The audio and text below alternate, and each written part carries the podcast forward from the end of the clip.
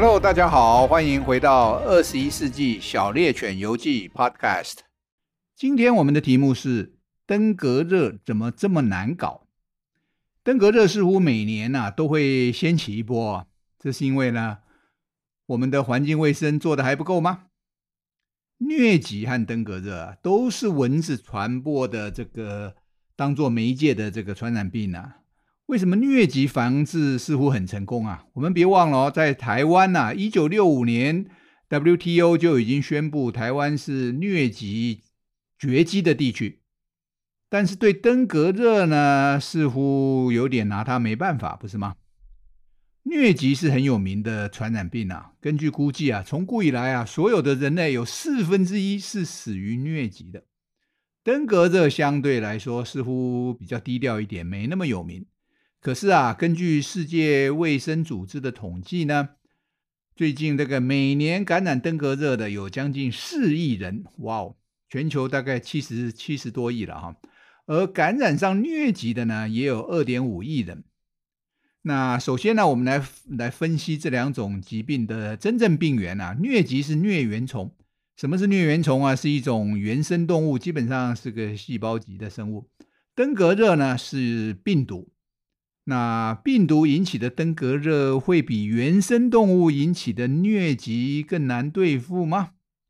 那有一点呢、可能很关键呢、啊。我们晓得造成登革热的病毒呢很小，是化学分子级的哈，可以带在蚊子的受精卵中。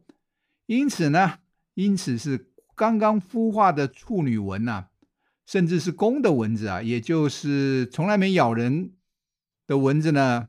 就已经可以传染登革热了，譬如说埃及斑蚊哈。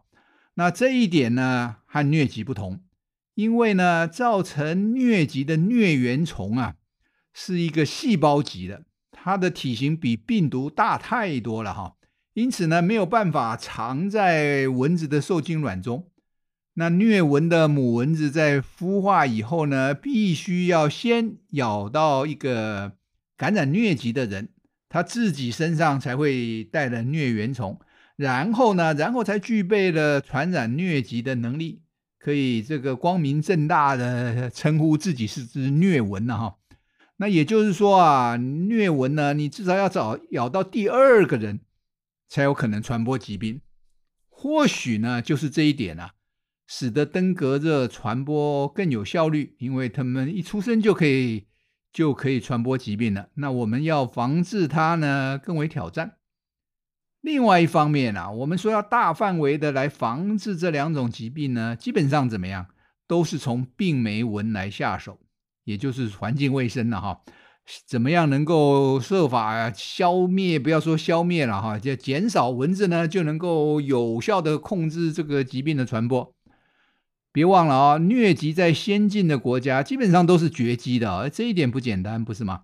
可是登革热呢？你看看啊，就算在新加坡这样先进的城市哦，也没有办法有效的控制它，所以一定还有一些什么其他的差别。那虽然都是蚊子在传播啊，可是呢，这两种疾病的这个带病的这个蚊子呢，却是不同的种类。那疟蚊呢？我们把它嗯听的名字就晓得它是传染疟疾的，而这个登革热呢，靠的是埃及斑纹和白线斑纹。从生物物种的角度啊，我们刚刚讲的疟蚊啊、埃及斑蚊啊，事实上都不止一个种类的蚊子了哈。那而这些病媒蚊生活习性的差别呢，很可能呢就是造成防治疾病有没有效的这个关键。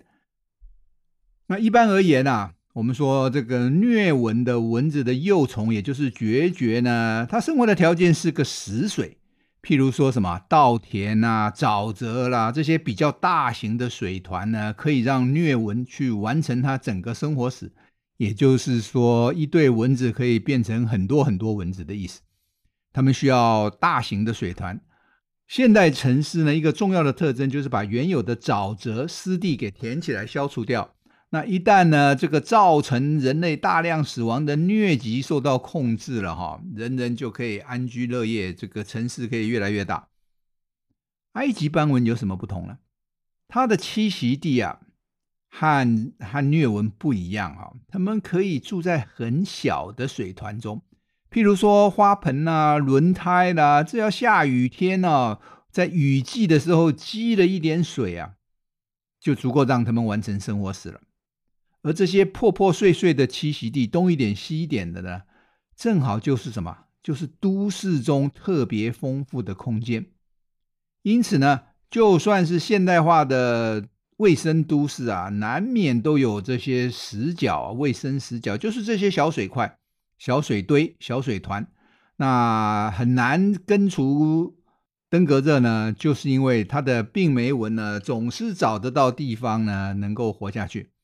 那这也是为什么我们卫生单位呢，要稽查这个家家户户这些积水的小容器，因为呢，他们就是登革热的小本营，分散在各个地方。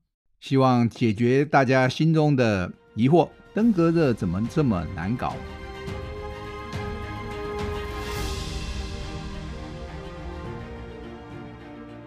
本节目呢是一个以演化学出发，观察现今世界的科普节目，内容呢会引用实际发表的科学文件，并且呢以轻松的方式和听众来分享。